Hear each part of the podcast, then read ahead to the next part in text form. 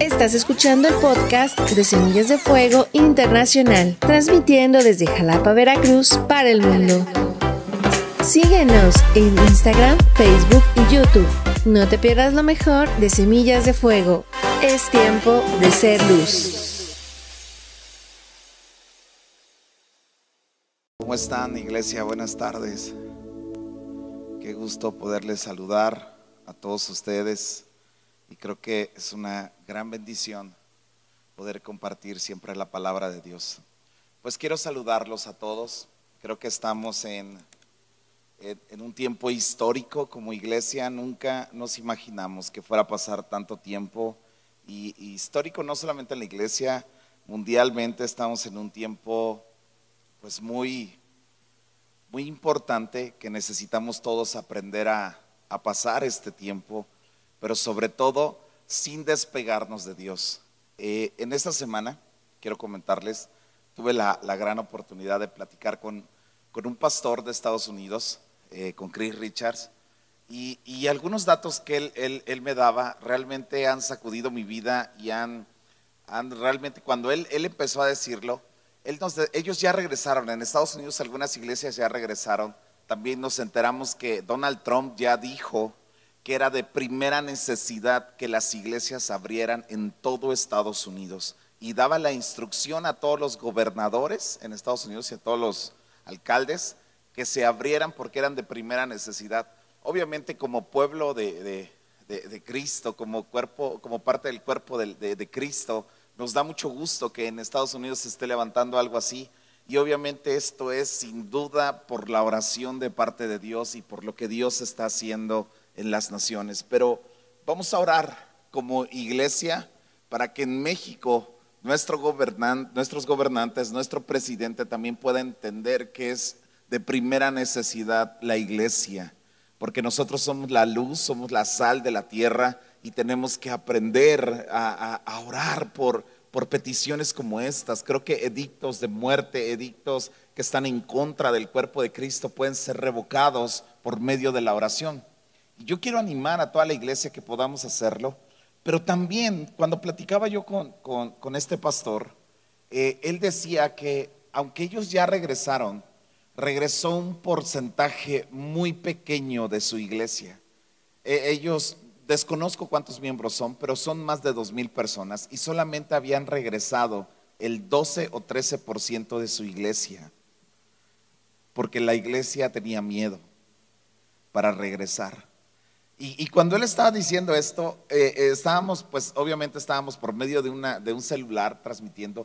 Yo sentí como si una daga se hubiera enterrado en mi corazón y hasta me incliné así de, hoy, y como que esa sensación no me la he podido quitar de, mi espíritu, de mi ser. Y, quiero compartirles algo que creo que, que a lo mejor no está muy bien armada esta predicación, pero lo que yo sí te puedo decir es que viene desde lo más profundo del corazón de tu pastor de lo que Dios me ha estado hablando en este tiempo. Y quiero iniciar en el segundo libro a Samuel, en el capítulo 9, verso 1. Todos trajeron su Biblia, iglesia. A ver, ahí en tu casa levántala. Y si el de junto no la trajo, pues como es tu familia, pues dale un bibliazo y, pellizcale y dile siempre lo mismo contigo. Y, y, si tú nos estás viendo por primera vez, bueno, pues te invitamos a que tú traigas también tu Biblia. ¿Ok? Ok, mando un saludo también a todos mis, a todos mis hermanos, a mis hermanas, a todos los que tienen lagañas, a todos los que tienen baba seca, a los que están en pijama, a los que están en calzones, a todos les mando un saludo. En verdad que, que creo que, que, bueno, yo confío en Dios que pronto va a cambiar y que un día muy, muy cercano nos vamos a ver todos aquí en la iglesia. Eh, y, y, vamos a estar todos juntos. A lo mejor alguien venga con pijama, va a ser bien recibido, con que no vengas en ropa interior, está bien. No sé, tengo muy clavado eso de ropa interior, ya voy a avanzar en mi tema. Ok, quiero que abras tu Biblia. En el segundo libro a Samuel, capítulo 9, verso 1. Es la historia de David y Mefiboset. Dice, ¿ha quedado alguno de la casa de Saúl a quien haga yo misericordia por amor de Jonatán? Y había un siervo de la casa de Saúl que se llamaba Siba, al cual llamaron para que viniese a David. Y el rey le dijo, ¿eres tú Siba? Y él respondió, tu siervo.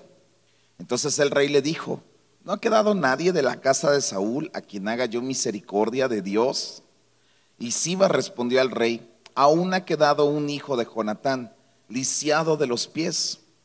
Entonces el rey le preguntó, ¿dónde está?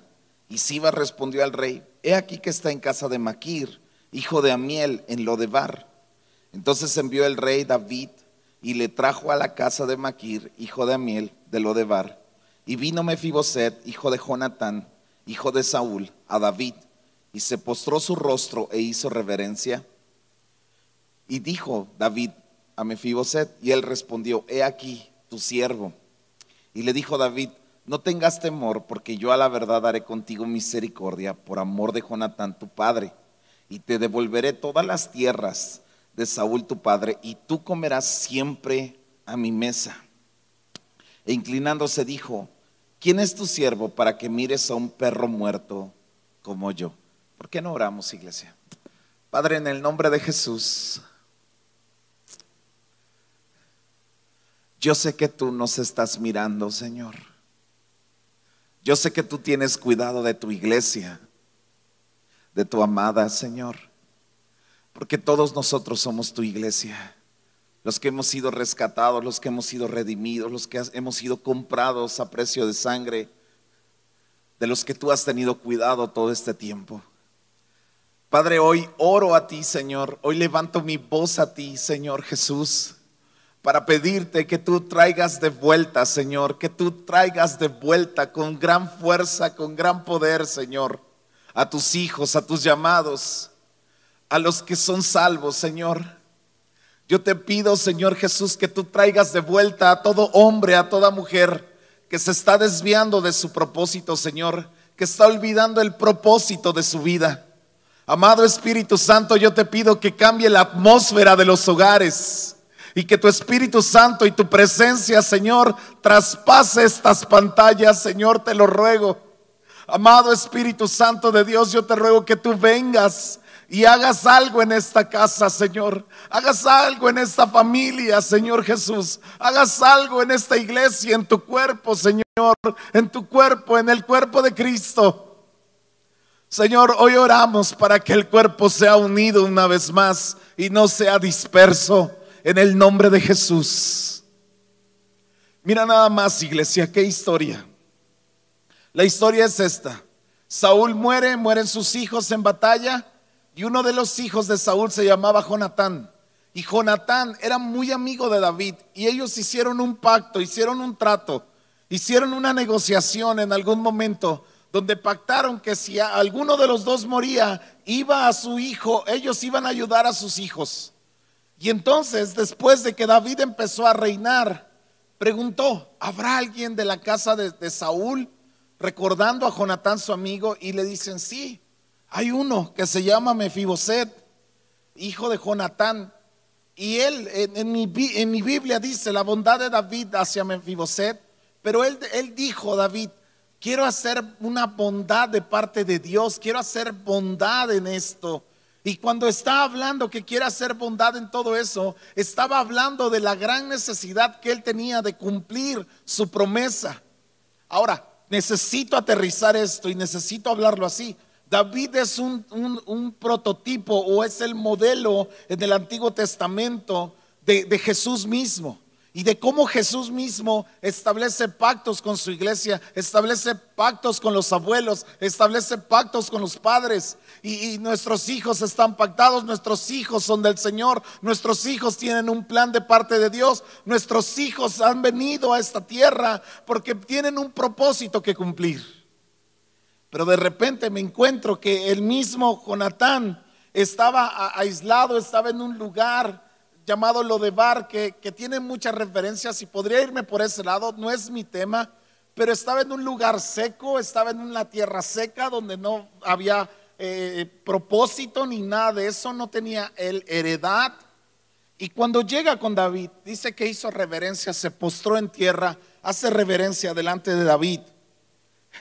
Y David le dice, no tengas temor, Jonathan, no tengas temor, Mefiboset.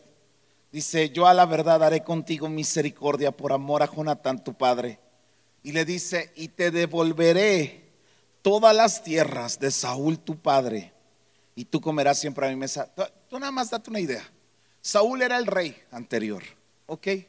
El rey anterior tenía muchas tierras, tenía muchas posesiones. Ahora le está diciendo a, a Mefiboset, le dice, yo te voy a entregar todas las tierras. En algunos aproximados que se da es de que todo el reino o todo lo que tenía David era más o menos eh, la mitad le estaba dando a Mefiboset. O sea, escucha esto, porque casi todo lo que tenía era lo que había quedado de Saúl, más lo que él había conquistado. Al final de los días de David, él conquistó todos los terrenos, no había un terreno más, pero en ese momento, imagínate todo lo que le estaba devolviendo.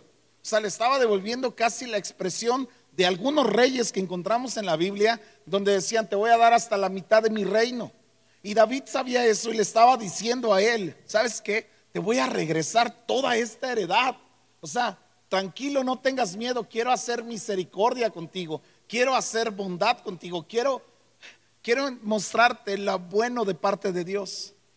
Ahora, la historia de Mefiboset es un poco larga eh, y no la, no la quiero contar, solamente me quiero ir a esta referencia de que la historia de Mefiboset es de que cuando estaba pequeño muere Saúl y cuando caía un rey, toda la familia de ese rey tenía que salir huyendo porque el nuevo rey cuando llegaba era como que la costumbre, no sé si era una ley, pero era la costumbre que tenían que matar a todos los familiares.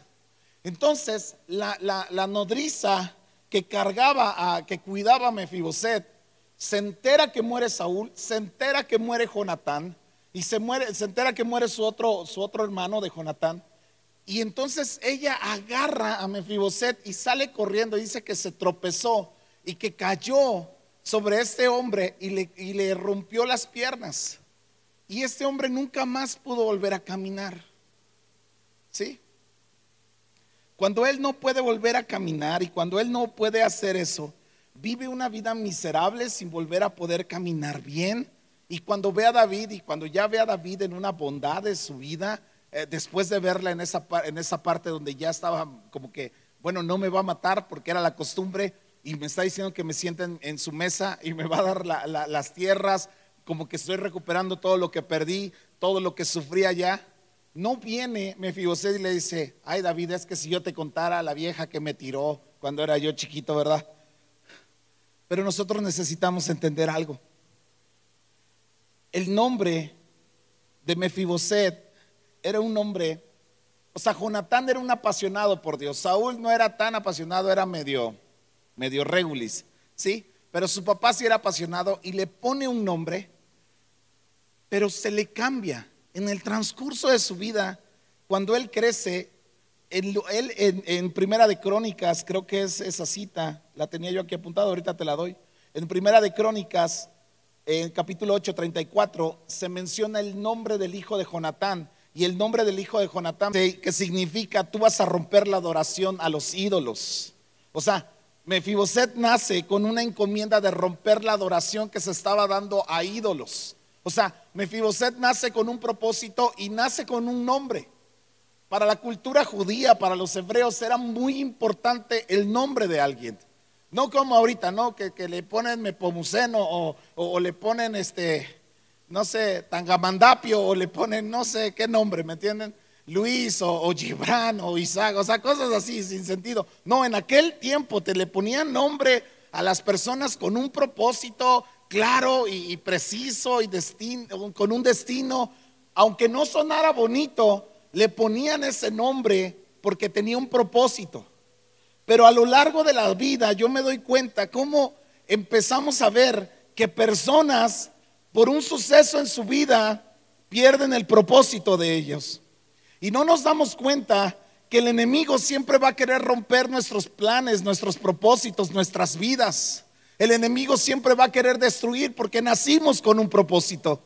Sea cual sea el nombre que nosotros tengamos, pero nosotros nacemos con un propósito bien definido de parte de Dios y bien claro de parte de Dios.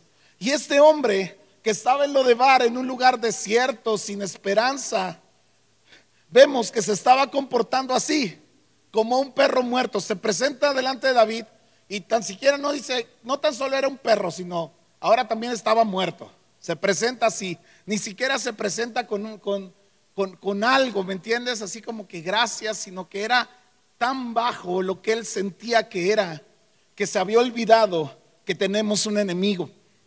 Y la iglesia de Cristo no se ha dado cuenta que tenemos un enemigo. Y nosotros pensamos que nuestro enemigo, o este hombre pudo haber pensado que su enemigo era la mujer que lo tumbó, que le lastimó. Pero ¿sabes qué? Nuestros enemigos no es carne y sangre. Nuestros enemigos no son físicos. Nuestros enemigos no tienen rostro. Nuestros enemigos son espirituales. Este hombre, gracias a Dios, no estaba hablando de la mujer que lo tiró, sino estaba hablando ya de la condición en la que estaba. Nosotros necesitamos aprender a avanzar en los propósitos que Dios tiene para nuestras vidas. Y algo para avanzar es sin duda aprender, escucha esto, aprender a perdonar y no estar recordando la persona que nos hirió, que nos lastimó, que nos ofendió. Porque muchas ofensas y muchas lesiones en nuestras vidas están determinando el destino y olvidando el nombre que teníamos. O sea, este hombre se llamaba Meribal, que estaba para romper la idolatría y los ídolos y todo lo que estaba en aquel tiempo, pero se le estaba olvidando. Ahora hasta se cambió el nombre.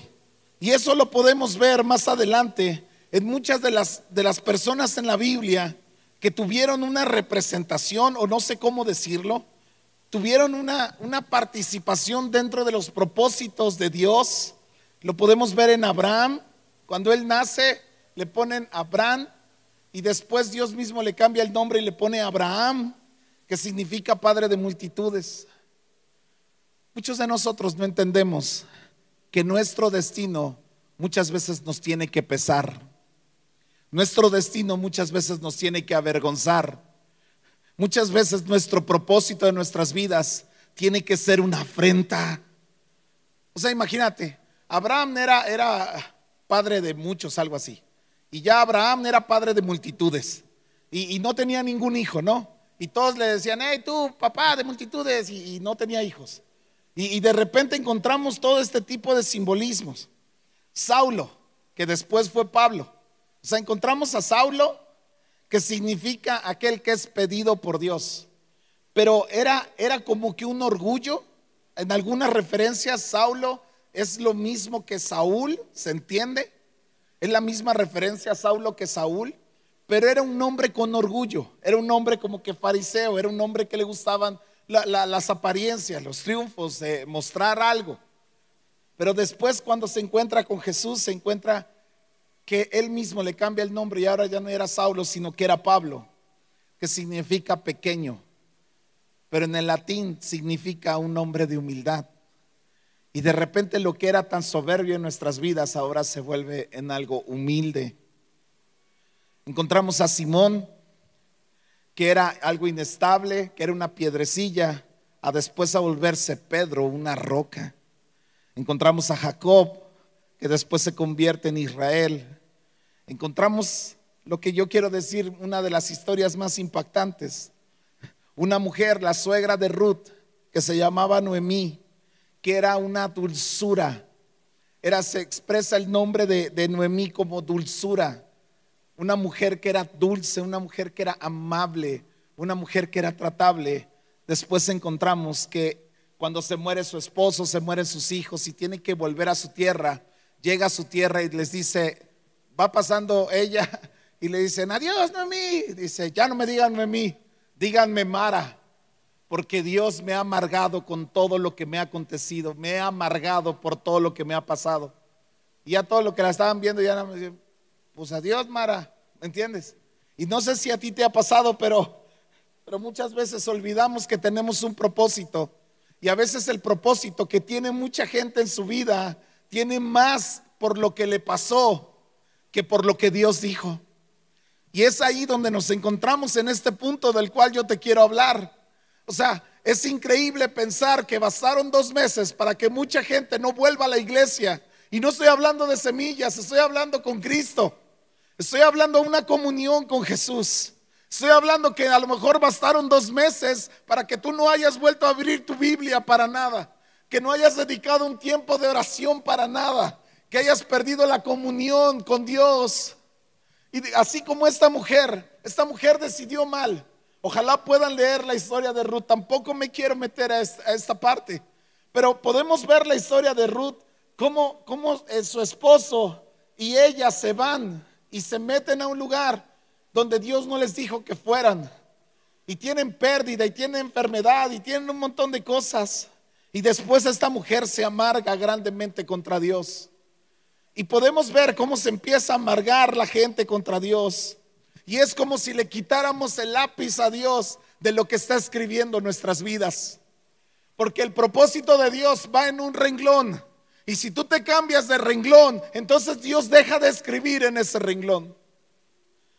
Pasará entonces toda la eternidad y toda la vida Dios tratando de hacer que vuelvas al su propósito.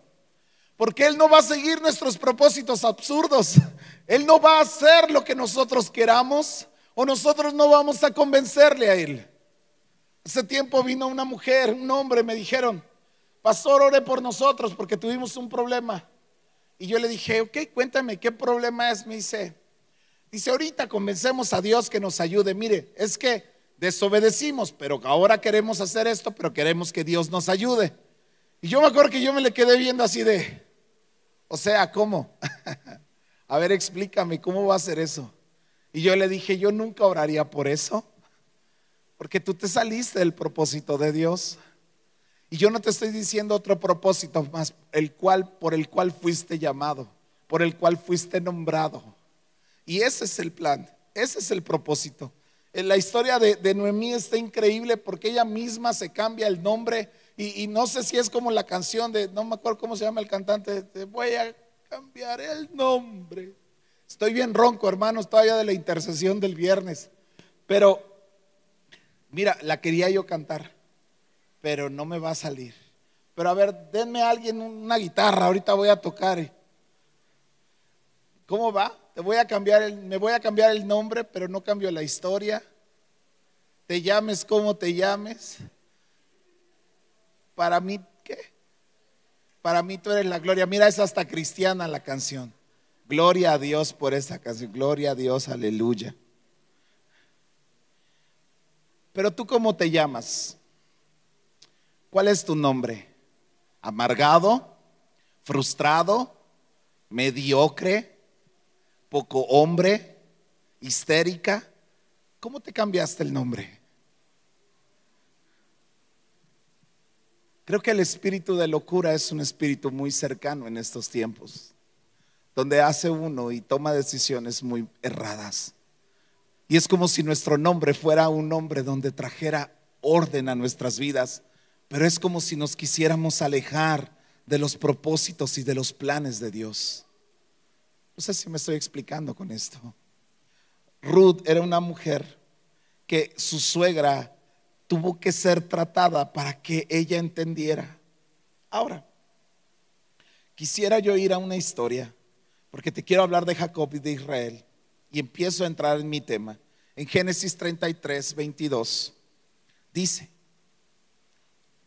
después de que, de que este hombre le roba la primogenitura a su, a su hermano y, y tiene que salir huyendo y todo lo que pasó y todo lo que sucedió, dice que este hombre va con su familia y empieza a hacer su vida. Dice que entonces se levantó aquella noche y tomó a sus dos mujeres y a sus dos siervas, a sus once hijos, y pasó el vado de Jacob, de Jaboc, perdón. Los tomó pues e hizo pasar el arroyo a ellos y a todo lo que tenía. Y así se quedó solo Jacob. Y luchó con él un varón hasta que rayaba el alba. Y cuando el varón vio que no podía con él, tocó el sitio de su encaje, de su muslo, y se descoyuntó el muslo de Jacob mientras él luchaba. Y le dijo, déjame, porque raya el alba. Y Jacob le respondió, no te dejaré si no me bendices. Y el varón le dijo, ¿cuál es tu nombre? Entonces él respondió y dijo, Jacob. Entonces el varón le dijo, no se dirá más tu nombre Jacob, sino Israel, porque has luchado con Dios y con los hombres y has vencido. Entonces Jacob le preguntó y le dijo, declárame ahora tu nombre. Y el varón respondió, ¿por qué me preguntas por mi nombre? Y lo bendijo allí. Y llamó a Jacob, el hombre de aquel lugar, Peniel, porque dijo, vi a Dios cara a cara y fue librada mi alma. Y cuando había pasado Peniel, le salió el sol y cojeaba de su cadera. Por esto no comen los hijos de Israel hasta el día de hoy del tendón que se contrajo, la cual está en el encaje del muslo, porque tocó a Jacob este sitio de su muslo en el tendón que se contrajo. Escucha esto. Empieza la historia así de Jacob. Su padre amaba más a Esaú, su mamá lo amaba más a él. Hacen una trampa para bendecirlo, para que él fuera bendecido, para que tuviera la primogenitura, engañando a su padre para que le diera la bendición a él, pensando que era su hermano. Pero después de esto, después que hacen toda esa trampa, él también le vende la comida a su hermano por un plato de lentejas por su primogenitura. Y su nombre mismo era usurpador tranza como que le gustaba hacer trampas, como que era una tendencia hacia el mal. Pero esa trampa y siempre querer ser bendecidos con trampas, siempre nos va a traer a un propósito y un destino. Y vamos a acabar mal si nosotros estamos acostumbrados a hacer eso. Su hermano Esaú lo quiere matar, su mamá se entera y lo manda con su tío, Labán.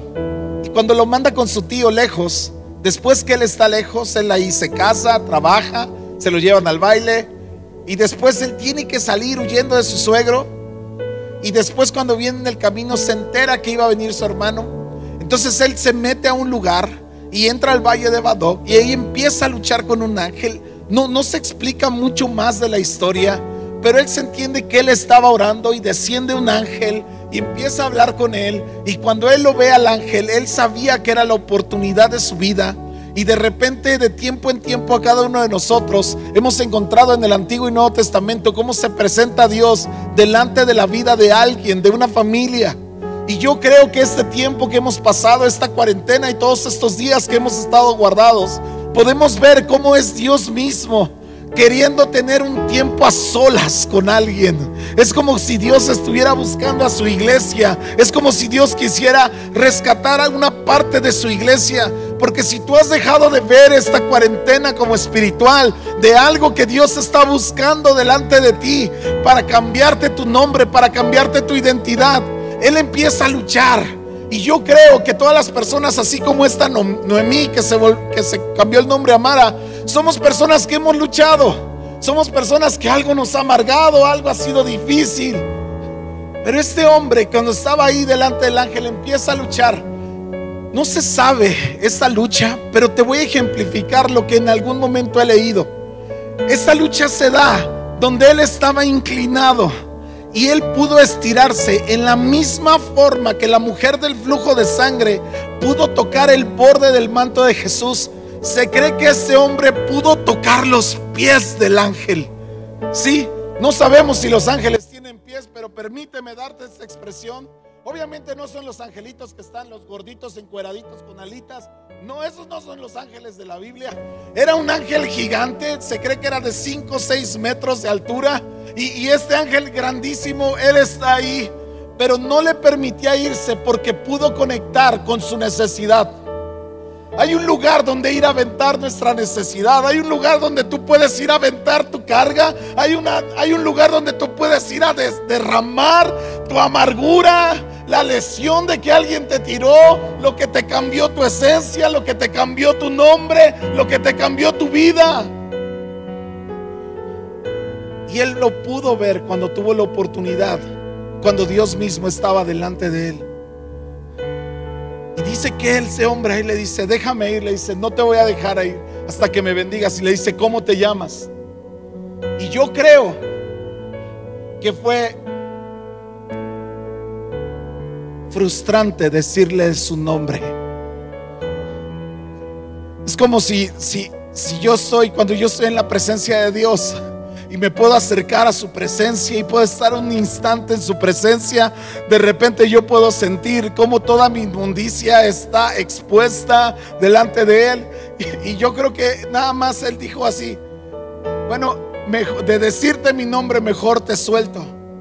Pero no hay mejor lugar que en la presencia de Dios para poderle decir a Él, soy esto.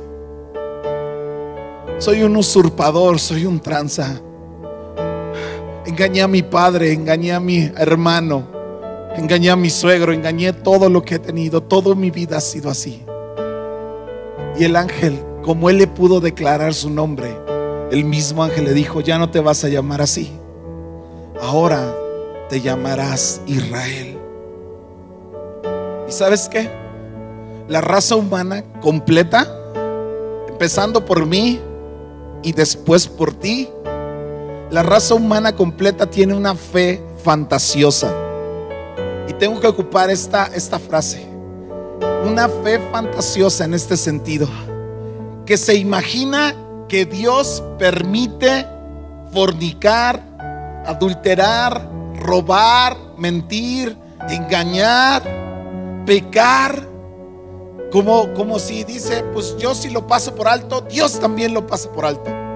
Bueno, maté a esta persona, pero voy a hacer de cuenta como que no la maté. Bueno, hice esto malo, pero voy a hacer de cuenta que no. Y, y es como si viviéramos con una fe fantasiosa de que Dios también va a ignorarlo y que podemos vivir así y que nos podemos comportar como queramos.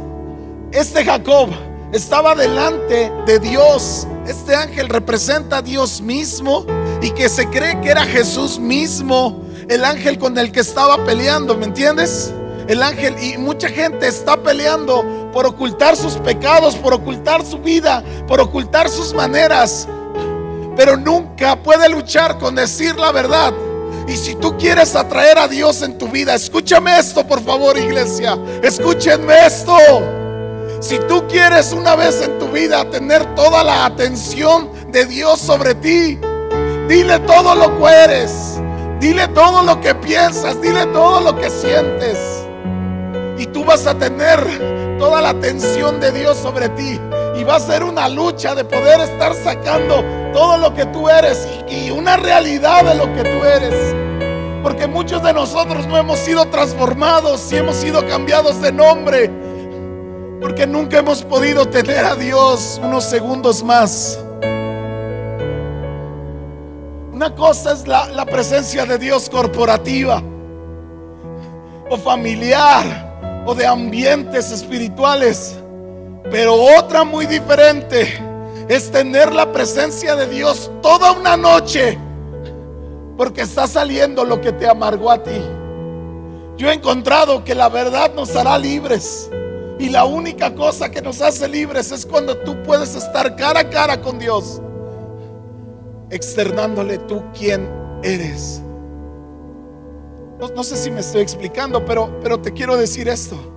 No hay mayor exposición de uno. Y no, no hay mejor madurez en el hombre. Escucha esto. No hay mayor nivel de madurez cuando tú te puedes describir tal y cual eres. A mí me preocupa mucho cuando he hablado con hombres o mujeres que dicen, pues no estamos tan mal, no somos tan malos. Pero o, hay gente que te voltea la tortilla y dice, no, yo sí soy muy malo. Y ya se lo dijiste a Dios, Él ya sabe. Él ya sabe todo. No, no, no. Pero tú ya le externaste a Dios. Porque esta lucha que describen algunos teólogos era una lucha verbal. Era una lucha de que se estaba expresando Él y lo estaba reteniendo con sus palabras. Muchos de nosotros no hemos podido hacer eso. Dice que llegó un momento donde dice, raya el alba. Y entonces Él dice, Dice, ¿por qué? Le dice, ¿cómo te llamas? Le dice Jacob. Entonces el varón le dijo, no se dirá más tu nombre Jacob, sino Israel, porque has luchado con Dios y con los hombres y has vencido. Entonces Jacob le preguntó y dijo, declárame ahora tu nombre. Y el varón le dijo, ¿por qué me preguntas mi nombre? Y lo bendijo allí. Y, ese Jacob le puso por nombre Peniel Dice, porque vi a Dios cara a cara. Dice, y fue librada mi alma. Nadie, nadie, la Biblia dice que nadie puede ver a Dios y vivir. Pero ¿sabes cómo se vence? A Dios no se le vence. Y ahí es, hay mucha controversia en este pasaje. Pero solamente se entra cuando tú vences. Es porque tú ya moriste a quien eras. Yo puedo encontrar a este hombre como uno de los hombres que, que pudo encontrar esa restauración. Nunca volvió a caminar igual. Dice que, que empezó a cojear. Y yo no sé cómo, cómo cojeaba. Unos dicen que era aquí el golpe, otros dicen que era la cadera. No, yo la verdad no sé bien. No quiero inventar. Pero el chiste es que él nunca volvió a caminar igual. ¿Y sabes qué pasa con las personas como yo y como tú? Que nos encontramos con Jesús y podemos pelear con Él toda una noche y toda una vida declarándole lo que somos. Es de que nunca volvemos a caminar de la misma manera. Sí, nunca volvemos a ser los mismos. Nunca volvemos a caer en las mismas trampas. No tanto porque nuestra carne ya no nos lo permita, sino porque ahora Dios nos libra. Otro hombre, y creo que nada más me va a dar tiempo de hablar de este hombre, de Pedro, en el Evangelio de Juan, capítulo 21. Todos conocemos la vida de Pedro, cómo era arrebatado, cómo era un hombre emocional, cómo era un hombre pasional, cómo era un hombre con un montón de rollos. Pero escucha esto. Él niega a Jesús. Jesús le dice, me vas a negar. Y él le dice, ¿cómo crees? Oh. No, ¿cómo crees? Ah, no. O sea, otro sí, yo no. Y le dice, sí, de veras me vas a negar y tres veces. Y dice, no es cierto. Pedro era pescador. Se cree que tenía como 50 años Pedro cuando Jesús lo llamó. Una edad ya muy madura. Y lo llama siendo de lo peor, hombres del vulgo, o sea, hombres de la perrada, ¿me entiendes? Eran hombres tremendos, sin preparación. Y Dios mismo lo llama y, lo tiene como líder y lo tiene bien cercano. Y de repente lo niega. Y se desata toda esta historia. En el Evangelio de Juan capítulo 21, verso 3. Dice que después que les negó y Jesús fue a la cruz y resucitó, se les desapareció mucho tiempo. ¿Y sabes qué pasa cuando alguien niega a Jesús? Cuando alguien cae en pecado, vuelve a ser el mismo. Regresa al lugar donde Dios lo llamó. De donde Dios lo llamó. Regresa a esa parte donde donde empezó a vivir de nuevo para él. Regresa a ese momento donde no le importaba, antes le importaba todo Dios y ahora le importa satisfacerse de nuevo a él y vuelve a lo mismo que era antes. La Biblia dice que entonces el postrer estado de cualquier hombre va a ser peor. ¿Y sabes qué? El diablo, porque al tener un propósito en nuestras vidas por el nombre que Dios nos ha dado, porque hemos vencido con él, entonces se desata una guerra, una guerra el resto de tu vida por el propósito de tu vida, para distorsionarla, para alejarla, para que tú termines sirviéndote a ti mismo, pensando en ti mismo, viviendo para ti mismo. Entonces ahora encontramos esto. Dice que les dijo Pedro, voy a pescar. Y ellos le dijeron, vamos nosotros también contigo. La mayoría de los discípulos. Y dice que fueron y entraron en una barca aquella noche y no pescaron nada. Y cuando ya iba amaneciendo, se presentó Jesús en la playa, mas los discípulos no sabían que era Jesús. Y les dijo, hijitos, ¿tienen algo de comer? Y ellos le respondieron, no. Entonces Él les dijo, echen la red a la derecha de la barca y la hallaréis. Mira, esto es muy significativo. Platicábamos en estos días y escuchábamos de, un testimonio de una persona que decía, es que antes de ser cristiano no me iba tan mal, ahora que soy cristiano me va mal. Y uno de los que nos estaba contando dijo, no, no es que antes no te fuera mal, lo que pasa es que antes no te dabas cuenta. Y ahora se vuelven a ir a pescar y vuelven a no pescar nada como antes. Como cuando Jesús llamó a Pedro no había pescado nada. Y una vez más Jesús le vuelve a dar la orden. Tira la red a la derecha. Extiende tu mano a la derecha. ¿Y sabes cuál es la mano a la derecha? Cuando tú mueves tu mano a la derecha. Es el simbolismo de la bendición de Dios. Es el simbolismo de que alguien va a tomar la bendición de Dios. ¿Recuerdas el pasaje anterior de Jacob?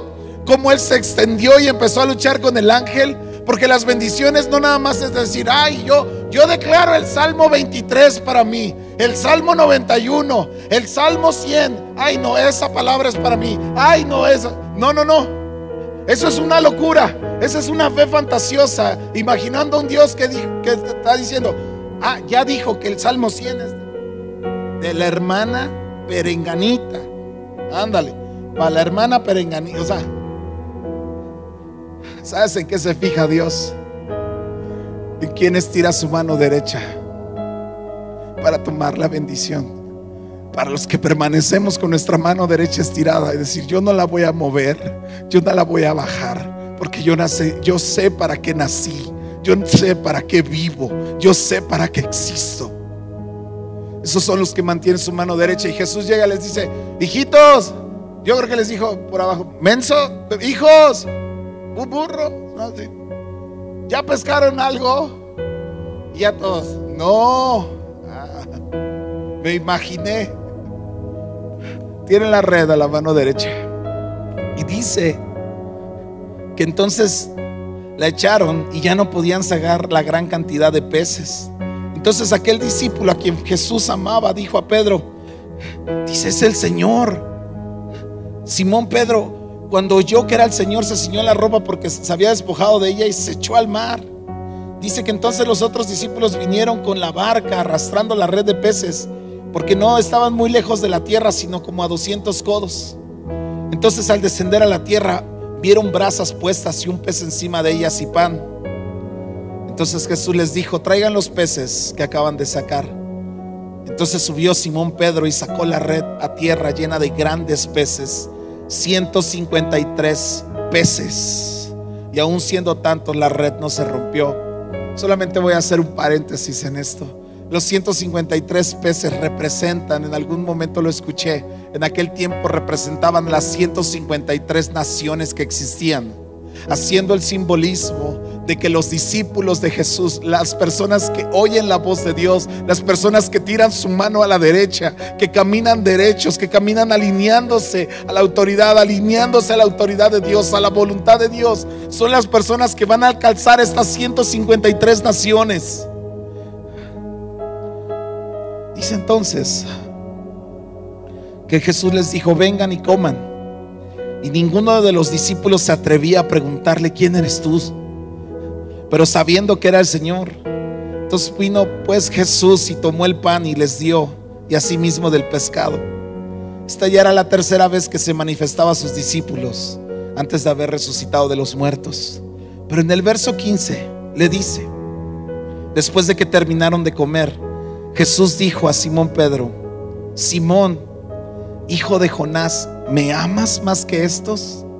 Y a mí me encanta esta porción en algún lugar lo oí. Pero no le dice Pedro, sino le dice Simón. Necesitamos imaginar esto. Que, que Pedro era el nombre ministerial. ¿Sí? ¿Sabes cómo se Pedro era como decirle, eh, pastor, líder, líder de jóvenes, líder de, célula, líder de grupo, líder de cualquier ministerio, servicio. O sea, Pedro significaba así como que el, el llamado de la persona, adorador, eh, baterista, guitarrista, cantante, lo que tú quieras, adorador. Pero Jesús, el mismo que le había cambiado el nombre, ahora le vuelve a cambiar el nombre como la canción. Y le dice, ahora te vas a llamar Simón. ¿Y sabes qué? empieza la plática que todos sabemos las tres veces que le pregunta que si lo ama. Pero me quiero detener tantito aquí, donde le vuelve a decir Simón, porque Pedro estaba que se caía de su cara de vergüenza. Yo creo que se, estaba tan avergonzado. Porque obviamente él había reconocido la voz. Todos estaban comiendo bien apenados, apenados pero come y come, ¿no? Apenados y, ay, sí, qué pena tengo. No le quiero preguntar, pero come y come el pan que les da, del pez que le estaban dando. Y ya de repente le dice, Simón, hijo de Jonás, le vuelve a decir él. Y le respondió, sí, Señor, tú sabes que te amo y le dijo, apacienta mis corderos. O sea, le vuelve a decir piedrecilla inestable. Porque yo creo que no quería ofenderle diciéndole, ¿Cómo está, don pastor? El que dijo que nunca me iba a negar, el que dijo que toda la vida me iba a servir, el que cantaba, te entrego mi vida, yo nací para esto, yo nací para adorarte, yo nací para servirte. Uy, no, yo nací para esto, aquí voy a estar, yo no te fallo, yo aquí, aunque todos se vayan, yo me quedo. Le dice Simón, ¿me amas? Le dijo, te amo. Y volvió a decirle una segunda ocasión, Simón, hijo de Jonás, ¿me amas? Y Pedro le contesta, sí Señor, tú sabes que te amo. Y le dijo, pastorea a mis ovejas. Y le volvió a decir una tercera vez, Simón, hijo de Jonás, ¿me amas? Y Pedro se entristeció de que le dijera una tercera vez, ¿me amas? Y le respondió, Señor, tú lo sabes todo, tú sabes que te amo. Y Jesús le dijo, pues apacienta mis ovejas. ¿Y sabes qué? Quiero terminar con esto. Hay un amor que es ágape, que es el amor de Dios, el amor profundo, el amor sin imperfecciones que, lo leemos en Corintios cuando dice el amor es sufrido, el amor es benigno y todo el mundo, o sea, con el sufrido todo el mundo se identifica, ¿no? Pero el que es bueno, el que no tiene nada, pues, o sea, ahí ya todo el mundo ya lo deja decir así, porque ya no lo termina de decir el capítulo, ¿verdad? Pero yo creo que ese amor solamente Dios su misericordia nos lo puede dar y en su espíritu nos lo puede injertar. Pero creo también en el amor fileos, el amor que es de una amistad, el amor que cuando es como yo con mi esposa, sí, o sea, hay un amor agape, hay un amor eros, sí, pero todos los matrimonios me darán la razón, pero cuando ya pasa todo ese del amor eros, ahora ya queda el amor fileos, el amor de la amistad. Y Jesús le habló en los tres. Les dijo, prácticamente tú me amas como amigo. Me amas como Dios quiere que me ames. Y tú me amas en esta amistad también que puedes tener conmigo. Y dice que Pedro se entristeció mucho y dijo, sí, tú sabes que te amo.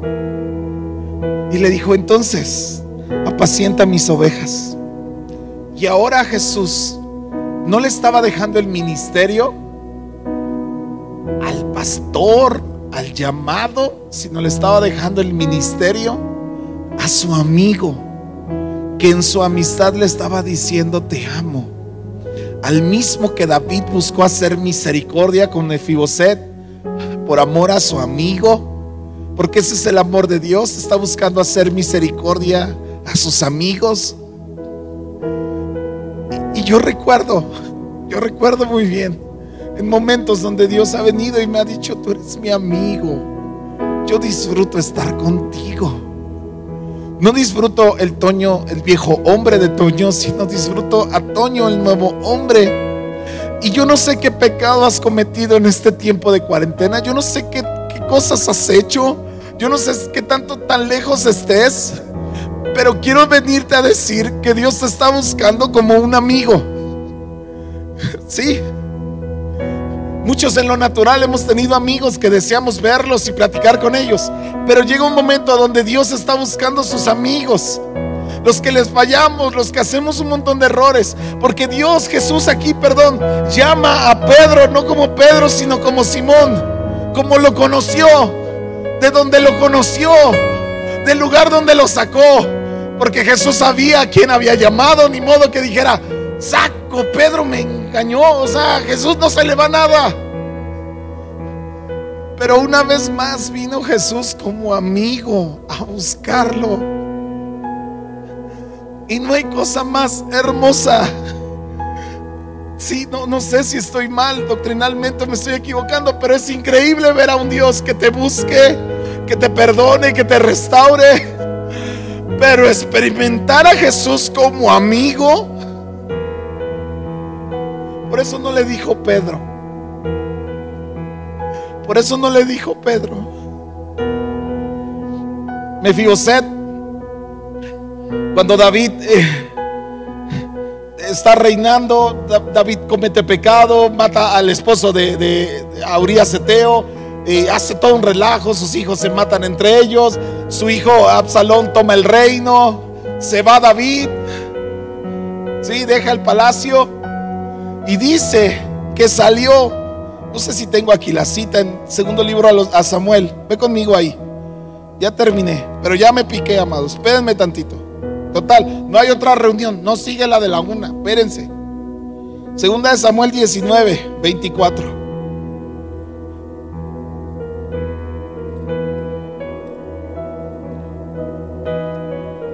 Escucha esta historia. Dice que entonces cuando David regresó de que su hijo había tomado el palacio, ahora regresa y se encuentra, dice, y también Mefiboset, hijo de, hijo de Saúl, descendió a recibir al rey.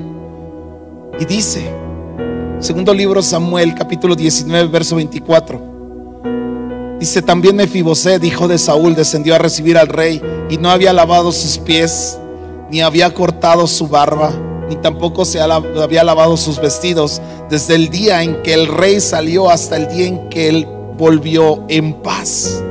O sea, necesitas mirar esta escena del hombre que nació en una que nació para derribar la idolatría, los ídolos, que se le cambió el nombre en algún momento. Ahora, este hombre dice que cuando se va David, él se queda así en, toda la, rebelión y todo lo que pasó. Dice, ¿y ahora qué hago?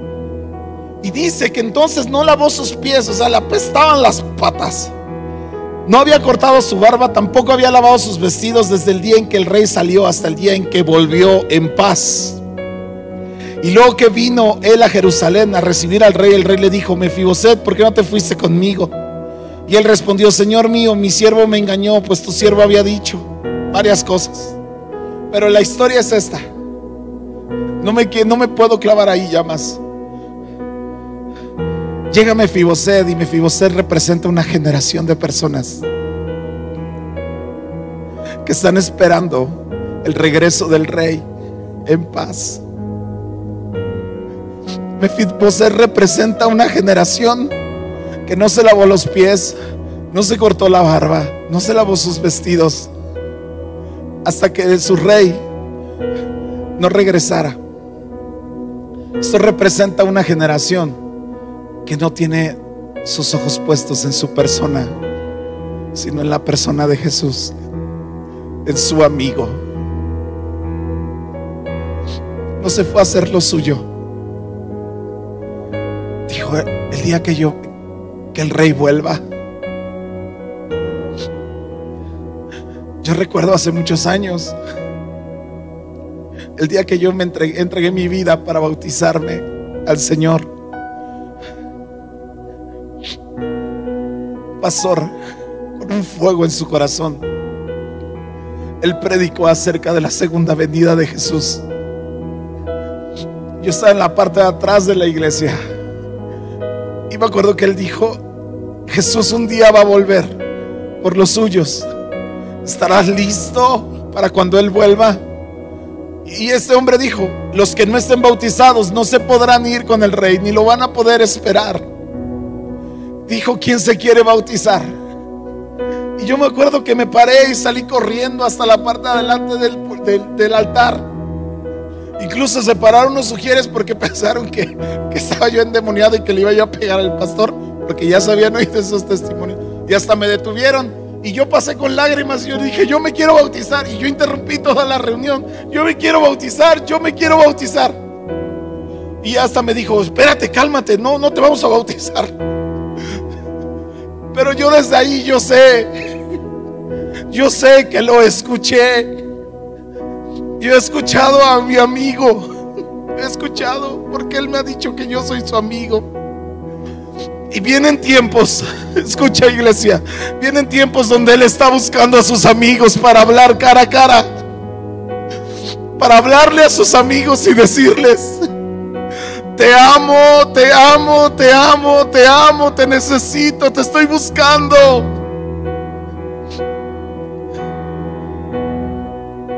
Mefiboset representa una generación que no está tan pensando tanto en su persona, sino en cómo está el rey. Yo no había querido decirlo, pero creo que son los últimos tiempos, o por lo menos ya empezaron las contracciones más fuertes. Está pronto a venir. Jesús viene pronto. Así como a Pedro se le presentó y a Pedro le dijo, ¿me amas? Y Pedro le dijo, sí te amo. Le dijo, ok, haz mi obra, haz mi voluntad. Ahí en tu lugar, si tú le has fallado a Jesús, si tú sabes que has pecado y tu esencia se está perdiendo, no permitas que el enemigo robe tu esencia. Mefiboset le robaron su esencia, pero la recuperó, la recuperó mejor que nadie para ejemplificar a toda una generación. Hombre, mujer que me estás escuchando, no le quites el lápiz a Dios de lo que va a seguir escribiendo en tu historia. Él viene pronto y te está buscando por eso. Padre, en el nombre de Jesús, yo te pido que tú toques el corazón de la gente que tu Espíritu Santo lo haga, Señor. Que tu Espíritu Santo traspase las pantallas, traspase, que llegue a las casas, Señor, y convenza de y que traiga una algo en el Espíritu, Señor, que convenza de pecado.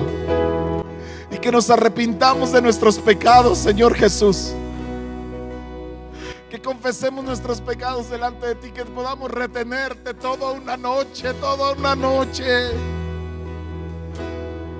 Pero que la iglesia de Jesucristo no pierda su esencia, Señor, que no perdamos, que no perdamos nuestra esencia, que no perdamos nuestro fuego, que no perdamos nuestra pasión, nuestra santidad, nuestro amor por ti.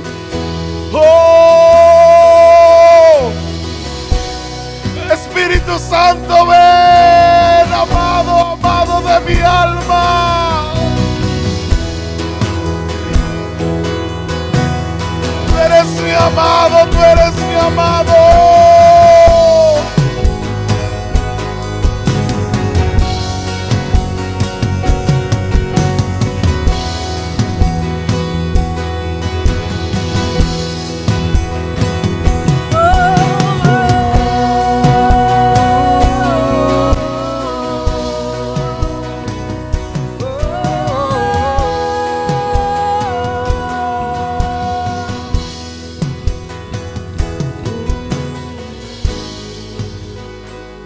En tu casa, ahí en tu lugar, ahí en tu lugar, ¿por qué no le dices, Señor Jesús, perdóname?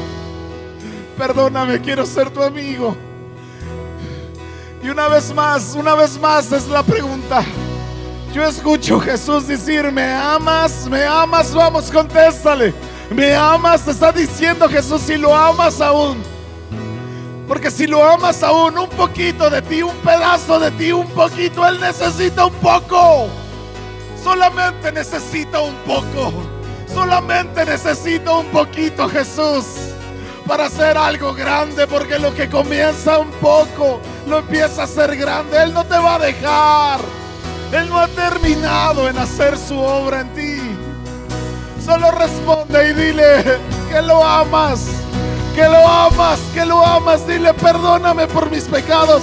Te amo, te amo, perdóname, ayúdame.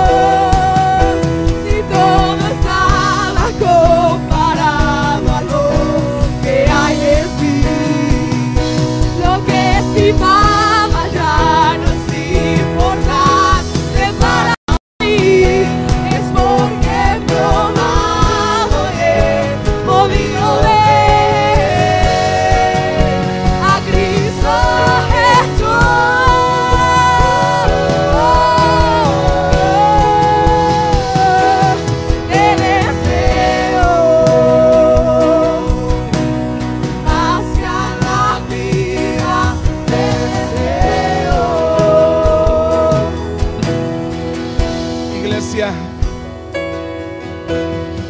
una oración que tenemos que dirigir. Hay una oración que tiene que ser muy intencional en nuestro corazón.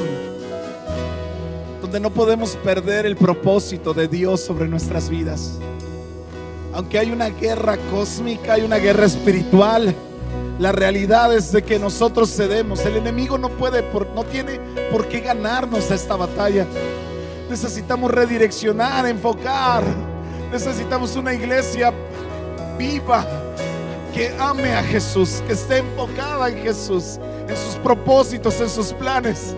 Yo sueño con el día de regresar, pero ¿de qué sirve que nos volvamos a reunir si tu corazón ya no llegó aquí, al altar de Dios?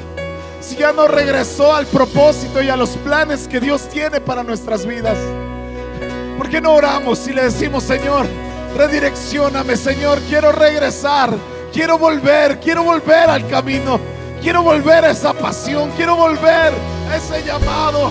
Y si tú nunca te has bautizado y has entregado tu vida, hoy es el día donde le puedes decir, Señor, aquí está mi vida. Te la entrego, te la entrego a ti para siempre. Vamos iglesia, y en tu casa, vamos. Padre de familia, mamá, vamos, ayúdame a orar, Padre, en el nombre de Jesús.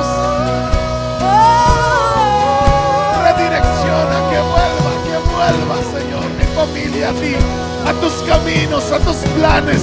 Jornada la rete, terele, verterele. Jorra rete, terele. Oh, no más, terele, Oh, marchar, terele.